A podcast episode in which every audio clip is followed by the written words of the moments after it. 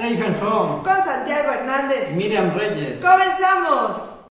Con Miriam Reyes y Santiago Hernández. Safe and Home.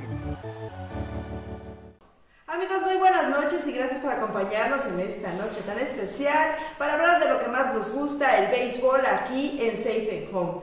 De verdad es un agasajo que nos puedan acompañar porque tenemos varias notas importantes que sucedieron en esta semana en el mundo de la pelota caliente. Santiago, muy buenas noches. Hola Miriam, muy buenas noches. Un saludo a toda la gente que nos acompaña aquí a través de este tiempo de béisbol. También recuerden que pueden ver todos nuestros programas en nuestro canal de YouTube de Safe and Home. Pues ya listos cada vez más cerca, al final del año baja un poco la actividad, pero otras noticias que no paran dentro del rey de los deportes.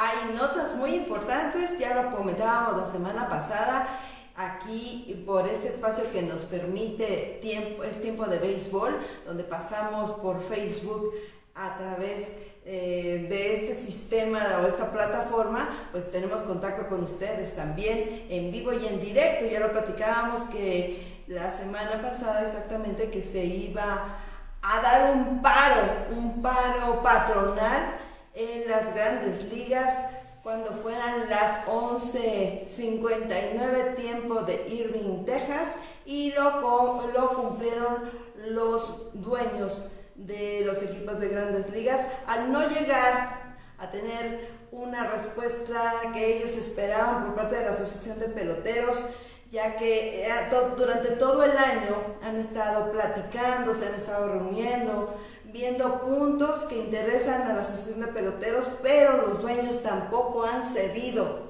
Ninguna de, las dos partes ha llegado a un acuerdo. Entre ellas ya platicábamos el acelerar el tiempo de ser eh, agentes libres, el, control que quieren tener los dueños sobre los nuevos peloteros en cuestión económica, les quieren pagar menos y los peloteros dicen que no. Aparte también, bueno, pues se han suscitado ahí algunas pues peticiones también de los, de los peloteros que dicen que no les gustan las reglas, las nuevas reglas que están implementando en grandes ligas porque afecta su ritmo de juego, su ritmo de, de ellos estar pues así participando y pues esto les molesta, las nuevas reglas, las nuevas implementaciones y mucha gente ya pide la cabeza de Manfred porque dicen que le está haciendo más daño al béisbol que cualquier huelga que se llegara a suscitar el próximo año, que esperemos que no sea así. Sí, desde el 94, aquella temporada en la que se tuvo que recordar que no hubo serie mundial no había habido ese tipo de problemas. El año pasado que también tardaron en ponerse de acuerdo, a principios de este también, que estuvimos esperando a ver si se daba o no la temporada, afortunadamente se pudo dar. Pero pues sí, mucha gente desde que Manfred empezó a anunciar sus cambios, que quería meter el robot de Empire y hacer más para, para atrás el, el montículo, los tiempos, dejar el bateador designado también en la liga, la liga nacional no les gustó. Y sobre todo también yo creo que una de las reglas que no gustó tanto fue la que se adoptó desde el año pasado, las reglas de la Confederación Mundial del corredor de cortesía para extra innings, que lo que él buscaba es acortar el tiempo, pero si todo el mundo busca el batazo largo y ya no toca la pelota, se van a seguir alargando aunque les pongan corredor en tercera.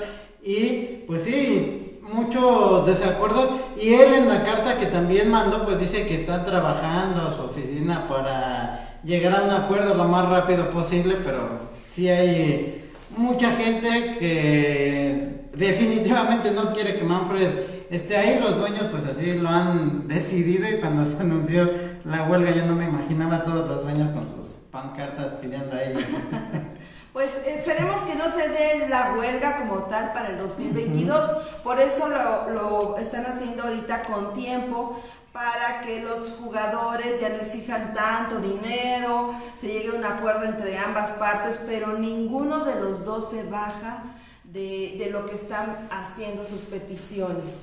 Y pues esto está afectando a la gente porque si llegara a darse este atraso de prácticas a principios de febrero, pues va a afectar porque empiezan a reportarse en los primeros días de, febrero del próximo año mm, los jugadores, los catchers, los lesionados y todos aquellos, y poco a, poco, poco a poco se van integrando los demás, porque la pretemporada empieza el 31 de, de marzo. Y este, aunque dicen que ellos tratan, dijo Manfred en esa carta que, que publicó hace una semana, el 2 de, el 2 de diciembre precisamente, decía que ellos hicieron todo el esfuerzo para que se llegaran a un, a un, un, momento de acuerdo entre asociación de peloteros y, y dueños, pero no quisieron, ellos no quisieron.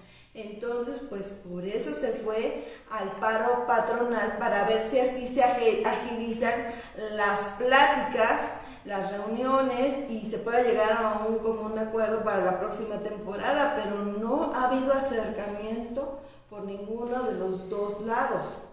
Y bueno, eh, eh, las ligas mayores no habían tenido un paro patronal desde 1990, por, por cierto que por ahí se estaba jugando que desde 1990 ti con ese paro cierre de, paro patronal, este, ellos aún así fueron campeones mundiales, de ahí a la fecha no lo han sido, pero lo jugaban, lo hacían como broma. Después en 1994 después de haber hecho varios convenios, haber hecho varias pláticas, se vino un cierre patronal muy fuerte, que recordarán ustedes que en ese año no hubo campeón mundial, no se coronó a nadie porque fue una temporada muy, muy triste.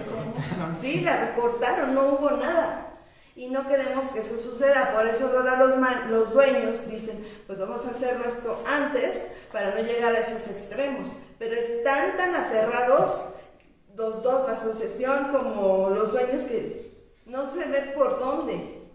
¿Tú cómo ves el futuro de, la, de Grandes Ligas? Yo creo que también tiene mucho que ver los contratos que se han dado en las últimas temporadas contratos tan altos de muchos años que ya hemos visto.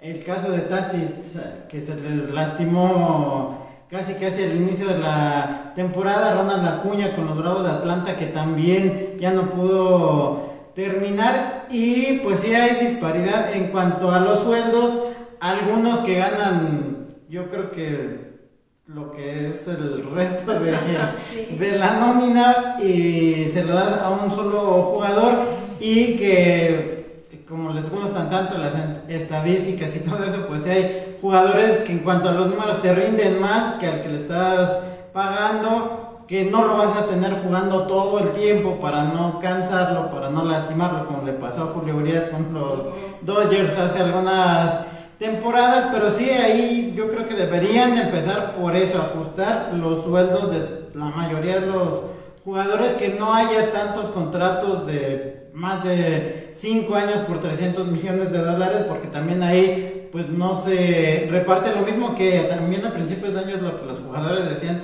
si los dueños sí reciben muchos millones por los derechos de televisión, porque a nosotros no nos toca de eso que somos los que damos el espectáculo? Mucha gente decía, pero es que, ¿por qué pelean tanto el dinero? Deberían de jugar por, por pasión, por amor, sí, pero es un talento que los jugadores tienen y tienen también. Ellos pues hacen que los, estadios se llenen de personas con esos juegos, algunos hacen este, cosas sobresalientes como los 20 juegos de Urias o los cuadrangulares de, de Pérez con Kansas City. O sea, cada, cada pelotero tiene un encanto especial que, que lleva gente a los estadios y merecen recibir eh, ese dinero que, que, que tienen los, los, estadios de grandes, los dueños de grandes ligas.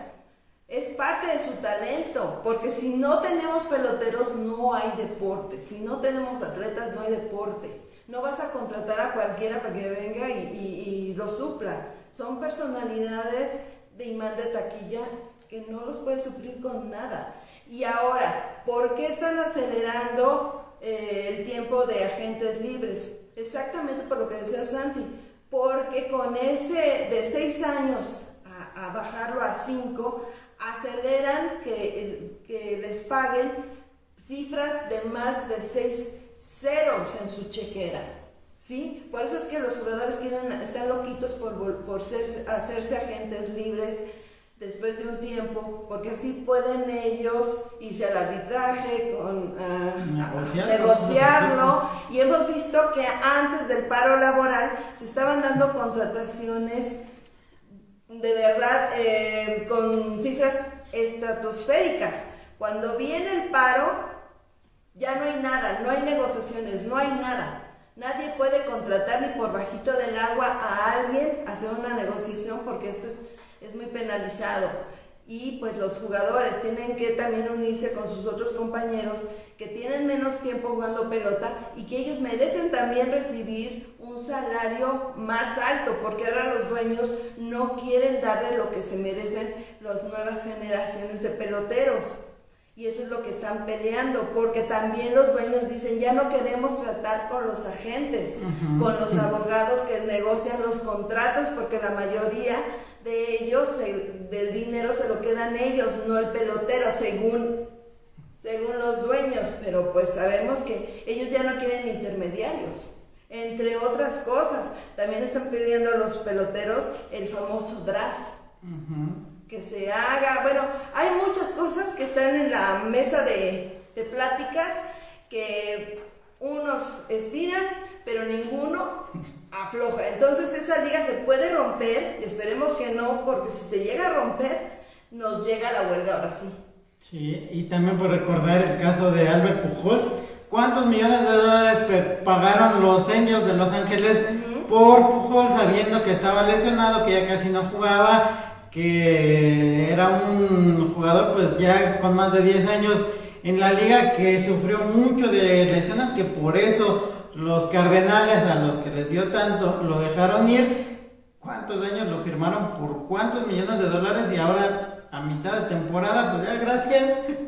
Dodgers lo contrato y tampoco estuvo jugando diario. Sí dio uno que otro batazo en el momento importante, pero ya no es igual y tampoco ya casi lo mantiene a la defensiva. O sea que son millones que los Angels gastaron y que pues se quedaron muchos en Dominicana con todo lo que dona Pujos para las fundaciones, pero pues sí, uno de esos contratos que desde, desde ahí donde mucha gente se empezó a dar cuenta que firmar a un jugador tantos años por tantos millones, pues no puede ser tan redituable, pero pues los dueños sienten que tienen el poder para hacerlo, pues ahí acaparar el mercado, ¿no? Pero bueno, estábamos viendo aquí que los conflictos laborales en la Gran Carpa han sido, cronológicamente, fue en 1972 con una huelga de 13 días. En 1973 se dio un paro este, patronal. En 1976 también se dio un paro patronal.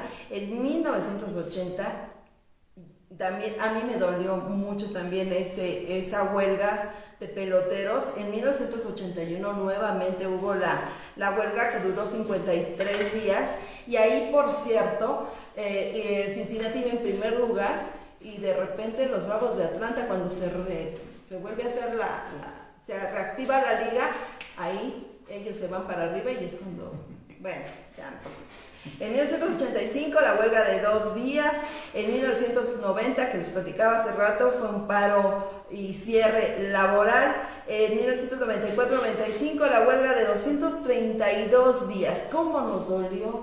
Esa huelga a todo lo que la vivimos y ahora en el 2021 pues tenemos este paro patronal. O sea, es que de verdad que los peloteros están bien asesorados los de grandes ligas. ¿Por qué? Porque tienen eh, abogados, tienen gente metida en esto de, de cosas laborales y aparte muchos peloteros muy importantes están como observadores y son parte de estas peticiones. Son las voces cantantes de sus compañeros, o sea, no van desarropados, no van a, a la guerra sin fusil, van bien preparados, pero también los dueños de grandes ligas tienen a un gran soporte de abogados expertos en la materia que los están asesorando. Pero lamentablemente, pues tienen a un, ¿cómo se llama? bueno, no sé cómo nombrar a Manfred que es este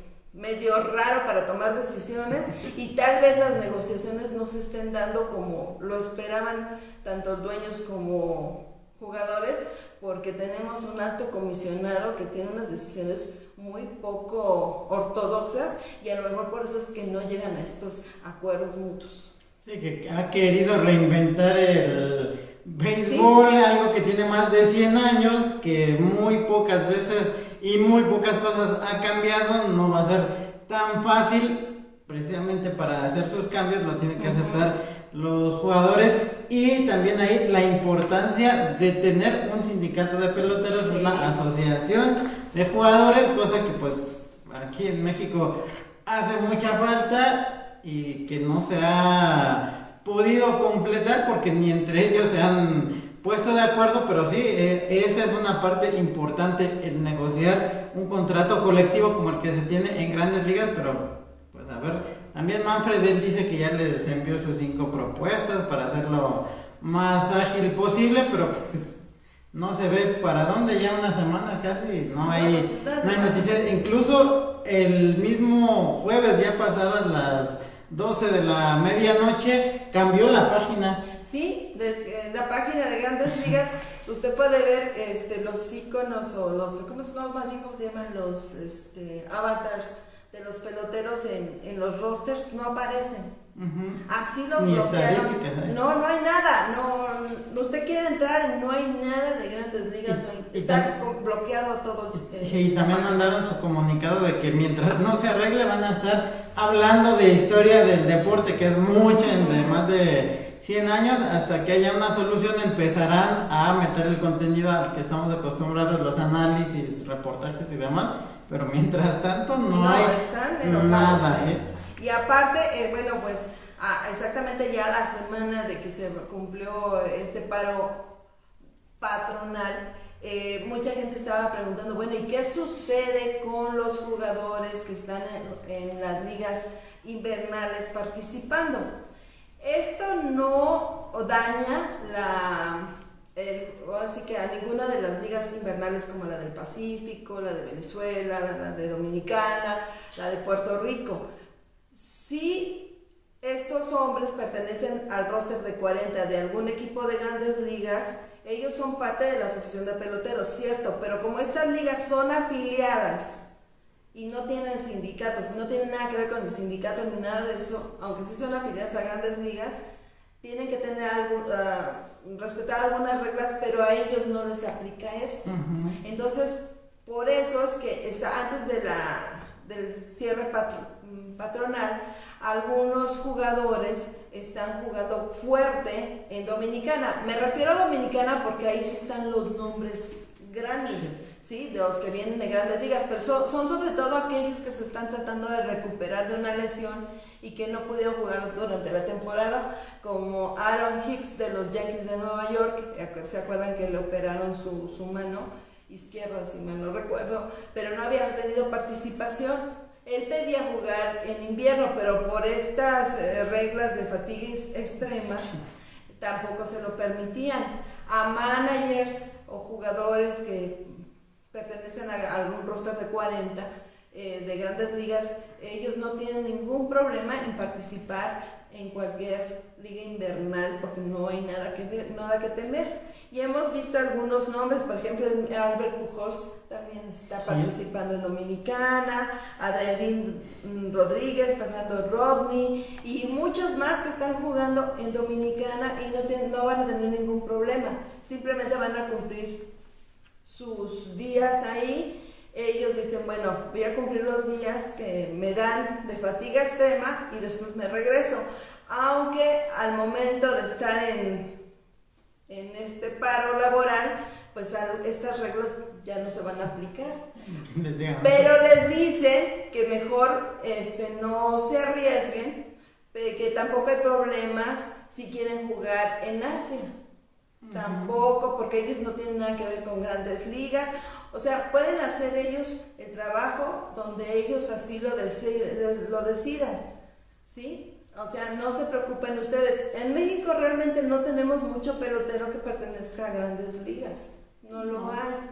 O sea, es que Pues habrá algunos que están en sucursales, en triple A y doble A, pero no son nombres así tan pesados como los que juegan en República Dominicana. Y mira que allá la economía está paupérrima, o sea, está muy mal, pero allá sí están jugando todos ellos. Sí, ha sido en este invierno especialmente una de las ligas más estables en la que muchos de ellos son de allá, están cerca de su familia, aunque no ganen tanto como en otras temporadas, pero se sienten cómodos y si tienen esta oportunidad obviamente no se van a estar detenidos todos estos meses a ver si se arreglan o no y pues sí. Por ejemplo, en la Liga del Pacífico, y ahorita que están en la recta final de la segunda vuelta de la temporada regular, empiezan a llegar otros jugadores que estuvieron o que han estado hace una o dos temporadas en grandes ligas, pero ya no son los grandes nombres. Estaba leyendo hace poco que alguien se quejaba de que ya en la Liga del Pacífico no había tantas estrellas como antes, que cómo era posible que jugadores que estaban en las ligas estatales ahorita estén, yo digo que bueno que les estén dando la oportunidad, si es lo que se busca, que haya más jugadores mexicanos que lleguen a grandes ligas, ¿por qué no darles oportunidad en una de las ligas profesionales para que empiecen ya a foguearse y que después los vean los scouts y se los lleven, pero pues sí, por eso también hemos visto en años anteriores jugadores de grandes ligas que si bien no son jugadores estelares pues vienen con permiso de solamente un mes, que nada más pueden jugar a esta posición, nada más vas de designado, no puedes... Y que no te vayas a lesionar. Y que los cuidan tanto y que pues también en esa lista de fatiga extrema, hace cuántos años anunciaron a Roberto Osuna que iba a estar en México. Cuando pertenecía a los Blue Jays. A los Blue Jays y nunca le dieron la oportunidad, ahora ya que regresó a México que se vio bien en la temporada de la Liga Mexicana en el verano con Diablos ahorita que también ha estado batallando un poco, pero sigue siendo un pitcher dominante con los charros y pues sí, ya se vean ahí un poco más parejos los equipos, pero sí, algunos se van a quedar con las ganas de venir a jugar a, a México, pero pues sí, si tienen la oportunidad, por ejemplo Sergio Romo, que es de años ni siquiera lo han mencionado. Es que en el caso de Sergio Romo, a mí me van a, me van a disculpar, pero lo que él, cuando él vino a jugar a la costa del Pacífico, venía súper apadrinado, y no voy a decir de quién, pero soltaron el billete, pero nada más metieron a este personaje a la cárcel y ya no, no se volvió a saber nada de nada. Porque, ¿cómo es posible que un equipo muy pequeño le pague un, más allá del tope salarial, nada más para que vengas a jugar unos cuantos meses? Y en ese entonces, el mismísimo Sergio Romo no tenía todavía contrato en grandes ligas. Estaba en veremos. Estaba en veremos, pero se lo trajeron así. ¿Cuánto quieres? ¿Cuánto vale tu cariño aventurero? Y se lo pagaron misteriosamente pasó aquel suceso y ya no se volvió a saber nada porque el padrino pues ya, pero digo el padrino del equipo, ¿eh? no, de Sergio Romo. Entonces, cuando tienes ese billete que te llega extra, pues llegan los ligamayoristas. Actualmente usted ha visto cómo está la paridad del peso contra el dólar. Imposible para un equipo pagar un, salario tan alto y en dólares. Es imposible la nómina por la pandemia, por lo que usted me diga. Es muy, muy difícil y, y, por eso es que se ve que no hay billete y eso también va a afectar a la Liga Mexicana en un futuro. Ahorita la Liga Dominicana yo no sé cómo lo está haciendo, pero allá están todos los ojos, todos los scouts están en ese gran escaparate que es República Dominicana en la liga invernal que tienen porque se están manejando unos nombres que dan miedo. Sí, que es lo que mucha gente quiere que se vuelva a ver en las ligas invernales que se ve complicado sobre todo en Puerto Rico en el que hace un año el mismo Roberto Alomar tuvo su equipo, no le fue tan bien como esperaba y pues sí, mucho tiene que ver la economía y más en esos países en la situación en la que están ahorita. Y como bien dices, tarde o temprano va a afectar también a la liga mexicana en el futuro, aunque pues ya tampoco los dueños han querido gastar tanto, no son tantos los equipos que hacen estas inversiones como los Toros de Tijuana, como los Acereros de Monclova, Veracruz, el nombre más sonado fue Yaciel Puig y el Titán González con los mariachis y de ahí pues no hubo Roberto Zuna, pero tampoco... Ajá, tampoco esa cifra de tantos millones como seguramente muchos esperaban que iba a ganar aquí con los Diablos. No, y aparte, pues ahorita que estabas hablando de Yaciel Puig, está tomando terapia en, en, Miami. En una nota que leímos de un gran periodista, Jorge Ebra, un este, él estaba comentando que Yaciel está en toda la disposición de mejorar su carácter, mejorar su déficit de atención, que por eso es problemático, para ver si regresa a grandes ligas, pero él está consciente que si no logra el objetivo con estos especialistas, tal vez se vaya a jugar a la próxima, el próximo año allá a Japón. Y lo dudo, porque si se va a Japón o a Corea, con ese carácter que tiene, lo van a correr porque ellos no permiten ninguna clase de subordinación, su, ¿cómo se dice? Suborn, o sea, rebeldía. Rebeldía. Porque en Japón sobre todo es un béisbol mucho más disciplinado, simplemente basta ver la manera en que entrenan y ya de ahí pues ya cielo, ojalá y y si se logre controlar su carácter para que no haya ningún problema, pero... Definitivamente ya no va a regresar a grandes ligas. Y para ahí me decían, es que hay muchos jugadores que tienen problemas, sí, pero no como los, como, los que él ha presentado. No solamente de violencia doméstica, sino también las malas amistades. Ajá. Cuando estaba con Dodgers sobre todo. Ajá, las malas, y no me refiero a los amigos que te inviten una copita, sino de de crimen organizado. Incluso también aquí en México tuvo ese problema, ya sea por eso pidió también tener guardaespaldas y todo cuando estaba con el, el águila de Veracruz. O sea, pidió las perlas de la Virgen prácticamente y se lo consiguieron. Como bien dicen algunos compañeros, no vino a romper la liga. Le dieron ese premio que bueno, muy bien merecido, pero tampoco fue lo que México esperaba, ¿no? Pero bueno, así las cosas y esperemos de verdad que de aquí a unos meses podamos tener, eh, o días, en lo mejor de los casos, este, una buenas noticias referente a lo que pasa en grandes ligas y la asociación de peloteros, porque incluso el Winter Meeting también se canceló. Entonces, pues ya ejecutivos y gente de Liga Mexicana que luego nomás va para allá a pasearse, este, pues no, no van a tener estas, estas vacaciones invernales porque pues eh, ya se, este, no se va a hacer hasta nuevo aviso, siempre y cuando se llegue a un acuerdo, pero esperemos, ¿tú qué crees que pase? Que por lo menos lo que resta del año no, va a haber acuerdo, ¿no? Y sí, las winter meetings que son importantes, que tal vez muchos no hablan de lo que sucede ahí, pero aparte de que les entregan premios a las ligas afiliadas de doble, triple A. Ideas, innovaciones. Ajá, y es una reunión con los dueños de grandes ligas y con los directivos de otras como la Liga Mexicana que pues cada año iban cada mediados de diciembre y pues sí, ojalá en estos días, yo no creo que sea antes de que termine el año, pero pues que sí se pueda llegar a un acuerdo.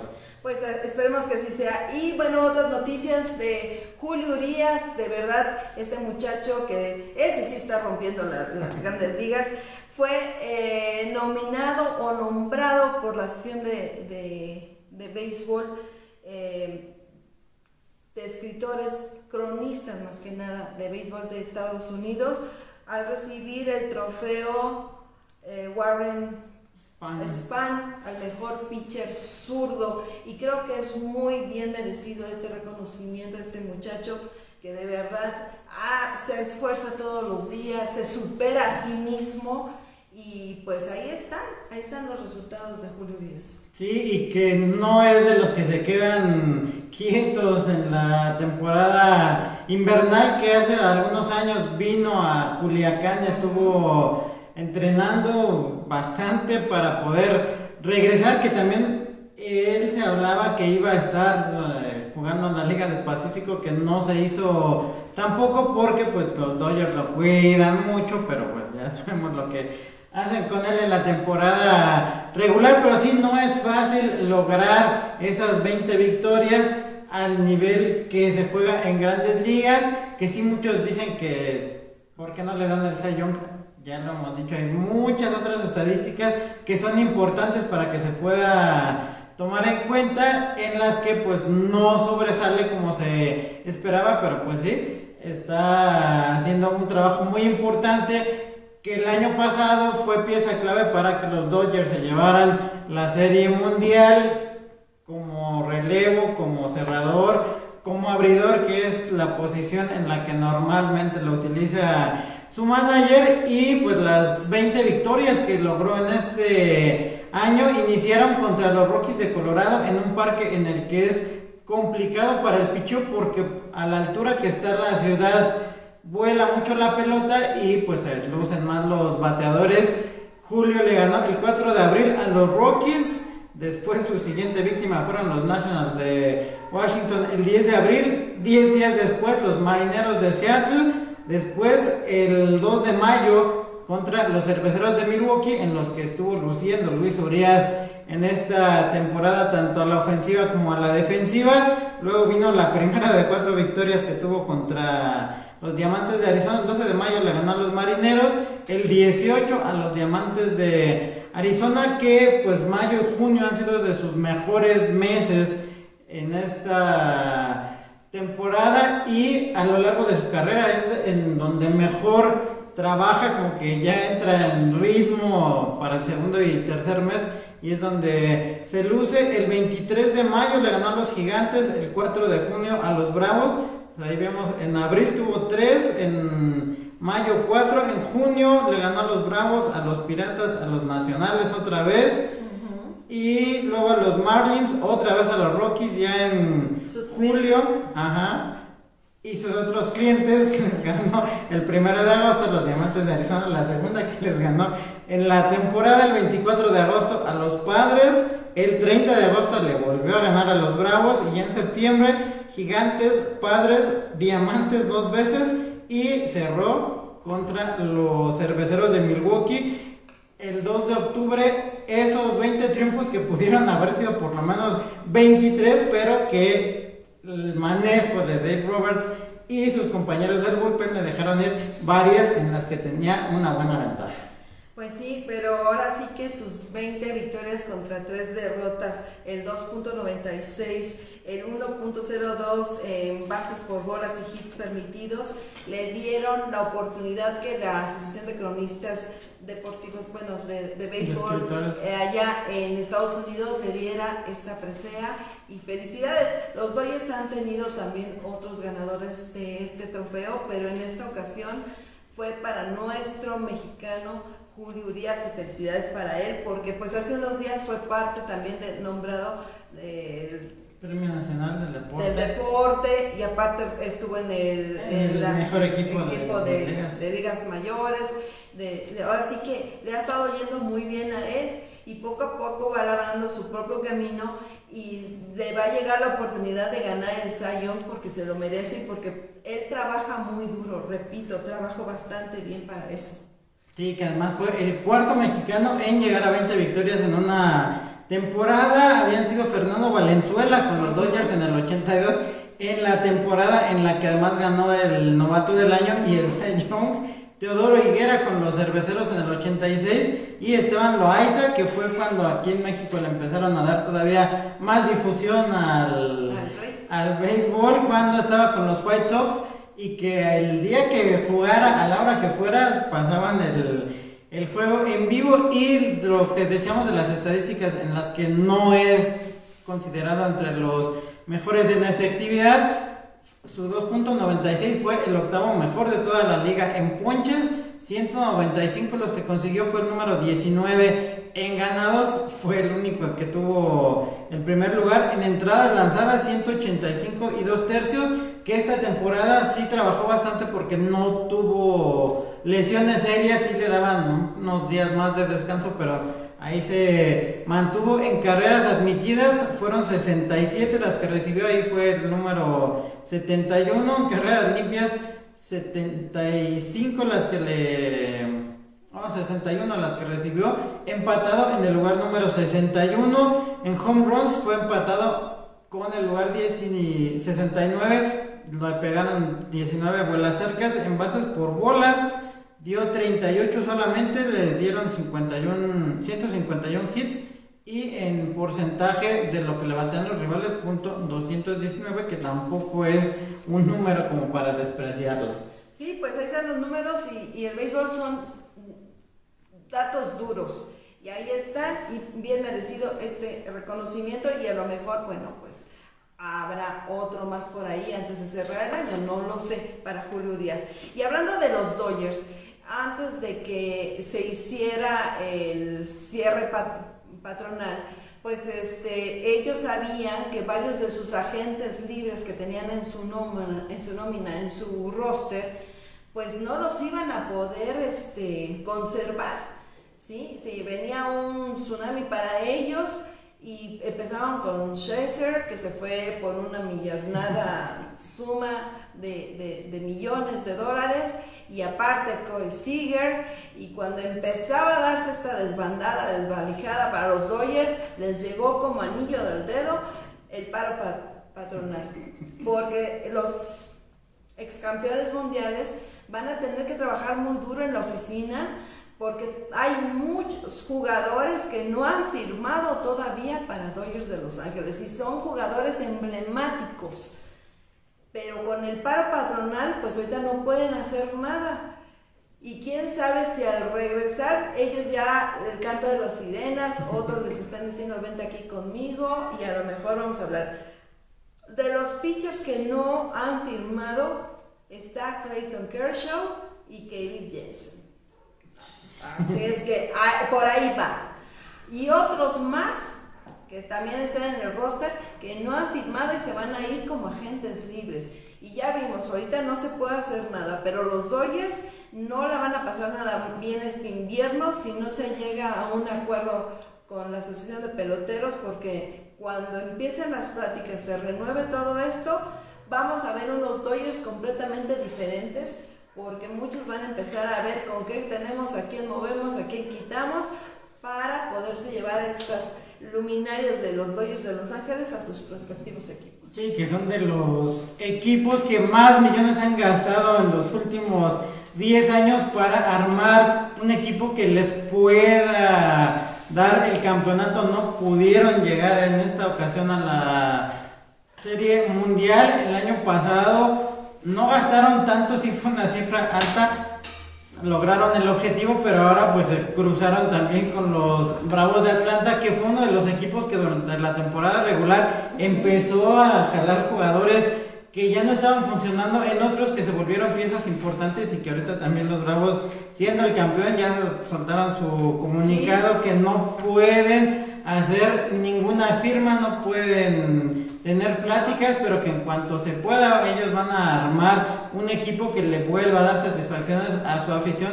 26 años tuvimos que esperar para que se volvieran a, a coronar y ahora que se consigue, pues viene este paro. Ojalá y se resuelva porque también no solamente los jugadores que son quienes dan el espectáculo son los que viven de ellos, sino también toda la gente que está alrededor, que trabajan simplemente en el estadio que pues los estarían dejando sin su, sin su fuente de ingresos. Sí, y bueno, los Dodgers de Los Ángeles, regresando con los Dodgers, este, el único que pudieron firmar antes del paro laboral fue a Chris Taylor, que es muy buen pelotero, y siguen ellos sufriendo porque Trevor Bauer pues todavía sigue con esta este juicio en proceso sobre lo de violencia doméstica que tuvo con una chica de San Diego, California, y todavía no ha salido bien librado.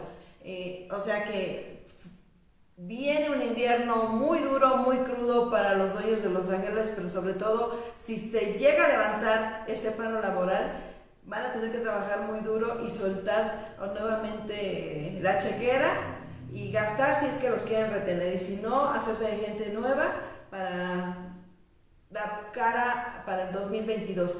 Ahora, es bien difícil para Dodgers porque es uno de los equipos con las más altas nóminas en grandes ligas. Si no era el número uno, por lo menos el número dos, el que mejor pagaba y que tenía a estas estrellas, pues muy contentos porque les pagaba altos, altos, altos salarios. Pues está difícil lo que va a pasar allá en Grandes Ligas con los Dodgers de Los Ángeles. ¿eh? No creo que se hayan quedado muy contentos de ver, de ver que entre ellos y los padres de San Diego gastaron tanto para que llegaran los gigantes de San Francisco y que los dominaron la buena parte de la temporada y que al final pues ninguno de esos dos equipos que gastaron tanto ya ni hablamos de la Liga Americana con los Yankees, no pudieron llegar a la Serie Mundial. Así es, y por cierto que los Yankees no, hicieron ningún movimiento oportuno antes del paro laboral. Y hablando de los gigantes de San Francisco, ¿Por qué Gigantes de San Francisco? Bueno, porque Dusty Baker también fue su manager y este año lo nombraron también la Asociación de Peloteros como el manager del año 2021 por esa temporada maravillosa que hizo Dusty Baker con los Astros de Houston. Y él, pues precisamente con, con, en su momento, en 1993, 1997 y en el 2000, fue también el manager del año con los gigantes de San Francisco. Dusty Baker, pues es un hombre que tiene más de 1978 victorias como como piloto en grandes ligas, pero no ha, no ha podido conseguir un anillo de serie mundial. Y que también lo mencionábamos en uno de los programas anteriores, el equipo que tuvo este año, como los venía atacando no solamente de los aficionados, sino también los amenazaron con los pelotazos como el año anterior, pues les pudo sacar lo mejor para llevarlos lo más lejos que se pudo y es lástima que no ha podido conseguir todavía un campeonato de serie mundial, pero sí es uno de los hombres, además con mayor experiencia y que al equipo que llega lo vuelve un equipo ganador. Es el Chapo Vizcarra de, de allá de, de, Grandes Ligas, pues sí. Eh, pues felicidades a Dusty Baker, es el manager del año según la asociación de, de béisbol allá en grandes ligas de, cronistas. Y otro también que entró al Salón de la Fama por la asociación también de, veteranos o de periodistas de veteranos fue Tony Oliva. Sí, que ya es de los peloteros cubanos que van a tener su lugar y que cada vez ya hemos visto que son más los jugadores latinos que llegan al Salón de la Fama, otros tantos que se siguen quedando afuera, pero qué bueno que se les reconozca y más porque pues desde Roberto Clemente fue el primer latino en tener su lugar en Cooperstown y que ahora poco a poco se han ido sumando cada vez más y pues qué bueno porque pues los números y además que muchos de ellos el carisma que tenían dentro y fuera del terreno de juego pues ha ayudado bastante pero pues ya merecidamente van a estar allá en el recinto de los inmortales. Bueno, Tony Oliva eh, es conocido en México porque en 1969 jugó con los Cañeros de los Mochis. Era muy, muy joven en ese entonces. Pero después también eh, participó en las temporadas de 1977, 77-77 y en el 77-78 con los Cañeros de los Mochos, que por cierto fue subcampeón en, en, una final en la Liga Mexicana del Pacífico, cuando fueron superados por los Venados de Mazatlán. Y los Venados que son de los equipos históricos y también pues se hablaba que los tres que fueron mencionados para entrar al Salón de la Fama estuvieron en la Liga Mexicana del Pacífico, que es lo que mucha gente sigue extrañando, aquellas grandes estrellas que en la misma temporada muchas veces no pasaba ni un mes y ya los teníamos jugando aquí la temporada completa y que algunos hasta en la Serie del Caribe estuvieron participando. Pero es que eran otros tiempos y no puedes, este, aunque el dólar se mantuvo por muchos años eh, eh, contra el peso a 12.50, es muy diferente a lo que estamos viviendo actualmente. No, eran los sueldos millonarios. Tampoco. No, tampoco, pero venían a hacerse nombre, a fugarse y continuaban allá. Y no había tantas restricciones de grandes ligas para los peloteros que venían a tomarse su tacita de café, ahora sí, aquí al invierno porque varios de esos nombres que después veíamos en grandes ligas, siempre, ay, yo lo vi con Cañeros, yo lo vi con, hasta con Navajoa, yo, yo, lo vi con Wasabe, yo lo vi con Guaymas, o sea, porque venían aquí muy chavitos a foguearse y luego se iban para allá. Uno de esos jugadores que recuerdo que también jugó en el Pacífico, Bobby Cox, uno de los grandes managers y jugadores en las grandes ligas. Sí, pues hasta aquí las notas que se están dando en grandes ligas. Y aquí en la Liga Invernal Mexicana, pues eh, los finalistas para la serie del príncipe, que le cambiaron de nombre en último momento porque se iba a llamar la, eh, la serie de campeón de campeones, se, se está dando entre los Pericos de Puebla y los aceleros de Monclova, que bueno, los Pericos se fueron arriba 2-0 en la serie, que es a ganar 3 de 5 a unos aceleros de Monclova que prácticamente los tenían en la lona. Descansaron ayer martes y hoy miércoles se, se, reanudaban las hostilidades, pero ya en, eh, en, el estadio Monclova. Y pues este, ahorita les decimos cómo va el, la pizarra. Hace 48 minutos se publicó que iba ganando Monclova 6 a 0. En los primeros dos juegos, pues los ganaron los Pericos, muy emocionantes los dos, 8 a 6. El domingo ganó Pericos y en 11 innings el día lunes. 9 a 8 volvieron a ganar los Pericos. Ahorita pues eh, Monclova en su estadio, en el que consiguió el récord de victorias en la temporada de la Liga Invernal Mexicana, pues ahorita sí está dominando y ojalá y sea una serie muy peleada. Vimos la diferencia con la que Pericos ganó su serie final y como Aceleros de Monclova apaleó a los sultanes de Monterrey en esos tres juegos en que les hizo 37 carreras y solamente permitieron dos, pues ahora Pericos de Puebla, que fue el mejor de la zona sur, que también tuvo victorias muy, pero muy peleadas durante temporada regular, pero desde que tomaron el primer lugar no lo soltaron, pues sí, le están sufriendo algo allá en Monclova 6 a 0 y en caso de que sea necesario, el día de mañana estarían jugando el juego número 4 y el próximo viernes sería el quinto y definitivo. Sí, pues Monclova está tratando de que se continúe la serie y ya en casa, mientras que Pericos de Puebla ya la quiere finiquitar y terminar con esto. Ellos tuvieron casi una semana de descanso, pero pues los aceros de Monclova no se les puede vencer tan fácilmente y ya vimos que tienen un gran agarrón. Y aparte por la historia que tienen estos dos equipos cuando pertenecían al licenciado Benavides, Benavides Gerardo Benavides, que desmantelaba a un super equipo que tenía los Pericos de Puebla para pasarlos a Monclova porque a fuerza a producto de gallina lo quería ser campeón y si lo logró, ya que ahorita no son este parte de los Benavides de, de, Pericos, pues ahorita sí viene como la rivalidad y viene la revancha, ¿no? Ahora sí te vamos a dejar que no seas campeón, pero vamos a ver qué pasa en la Liga Invernal Mexicana y ya los tendremos informados la próxima semana. Por otra parte, bueno, los mariachis de Jalisco dicen que ya no van a contar con los servicios de Benjamín Gil, que fuera nombrado el manager del año por la Liga Mexicana de Béisbol y todos los periodistas que votaron a favor de él. Él hizo un gran trabajo con mariachis, pero bueno, pues ya le están tocando la oportunidad de ser coach allá con los Angelinos de California o los Angels de California y él dice que su sueño es llegar a ser manager de un equipo de grandes ligas, pero si lo llegara a ser en un futuro dado que le dieran la oportunidad, Benjamín Hill dice que no le van a dejar venir a manejar un equipo invernal y pues que los tomateros le dicen que lo van a apoyar en el momento que esto se dé.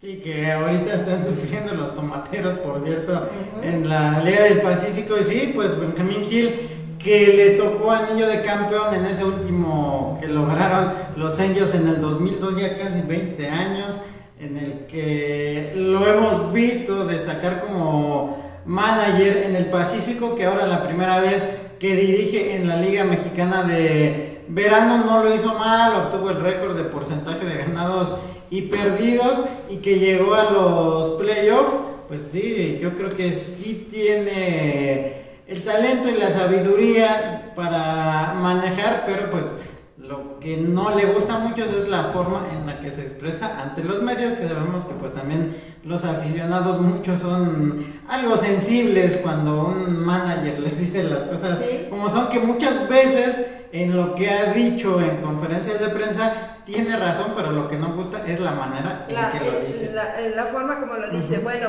eh, la Liga Mexicana llevó a los mariachis de Guadalajara a con 46 ganados, 17 victorias, digo, de reveses, perdón.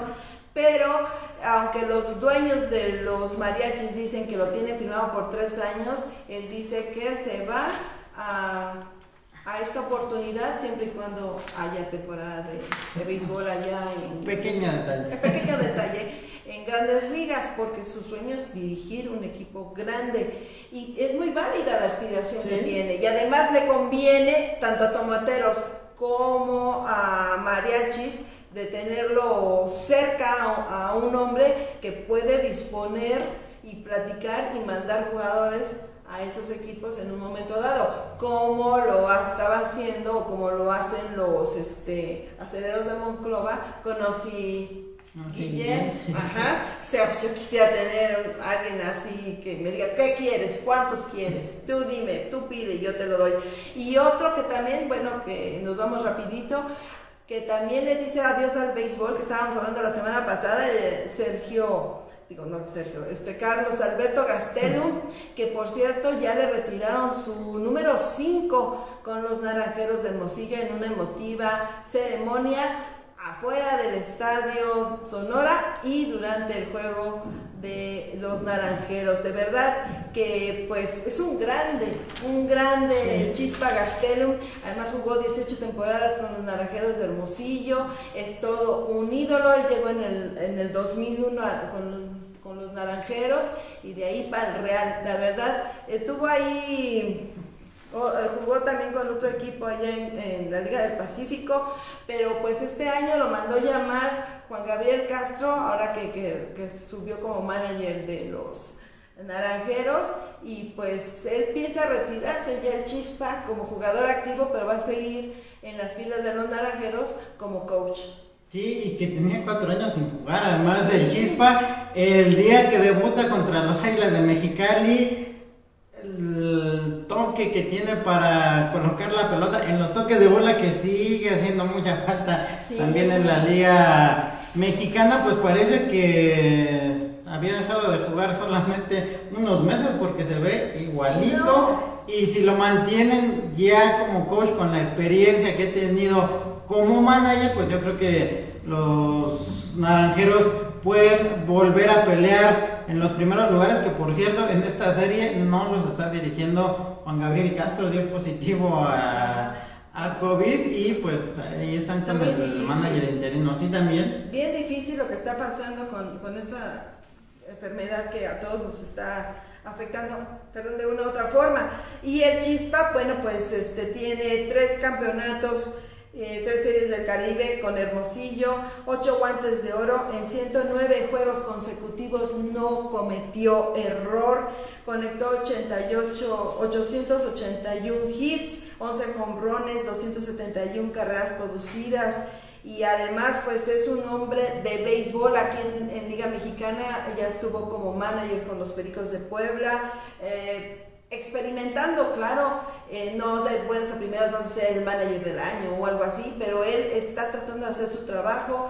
Eh, después de que salió de Tigres de Quintana Roo, él trató de seguir jugando después con los Pericos de Puebla, pero te dieron eso de manager jugador y pues él se ha mantenido así, es, es un hombre joven, eh, como tú dices, no se le ven que los años pasen por el chispa, pero bueno, ya llegó el momento de decir ya no y ahora va a ser como coach y pues se retira el número 5, el emblemático número 5 a mí se me hizo un nudo en la garganta, pero bueno, son, son cosas que tienen que pasar. Y estuvo jugando dos temporadas con los Venados de Mazatlán, que era el equipo que nos me faltaba mencionar.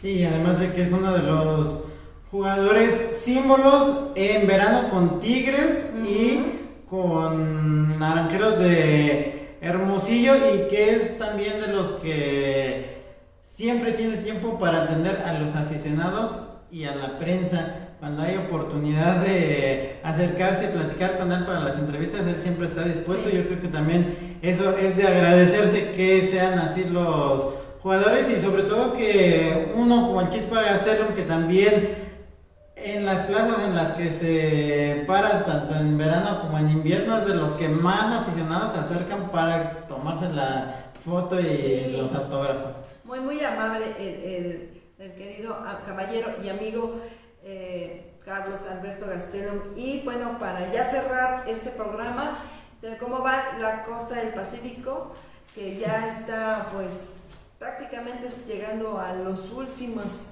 días, ¿no?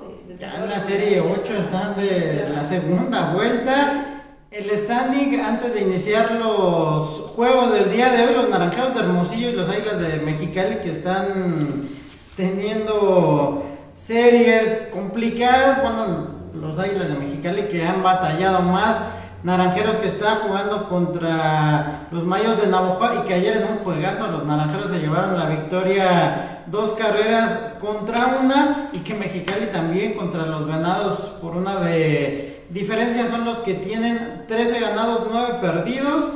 Los Venados de Mazatlán que también estaban como a la mitad del standing ya subieron al tercero empatados con Venados Yaquis y los Mayos con 12 ganados y 10 perdidos. Los Sultanes de Monterrey que tienen un juego cancelado igual que los Charros de Jalisco. Sultanes con marca de 11-10. Algodoneros son los únicos que están con punto 500 con 11 ganados, 11 perdidos. Tomateros que le ha batallado mucho en esta segunda vuelta. Tiene 10 ganados. 12 perdidos, Charros con 9-12 y los Cañeros que no levantan, 6 ganados, 16 perdidos. Sí, qué lamentable lo de los Cañeros de los Moches, ¿eh? de verdad que están en el frío sótano. y quién sabe, para lo que resta de la temporada sí se ve complicado. Han hecho algunos cambios, no les han resultado como ellos esperaban.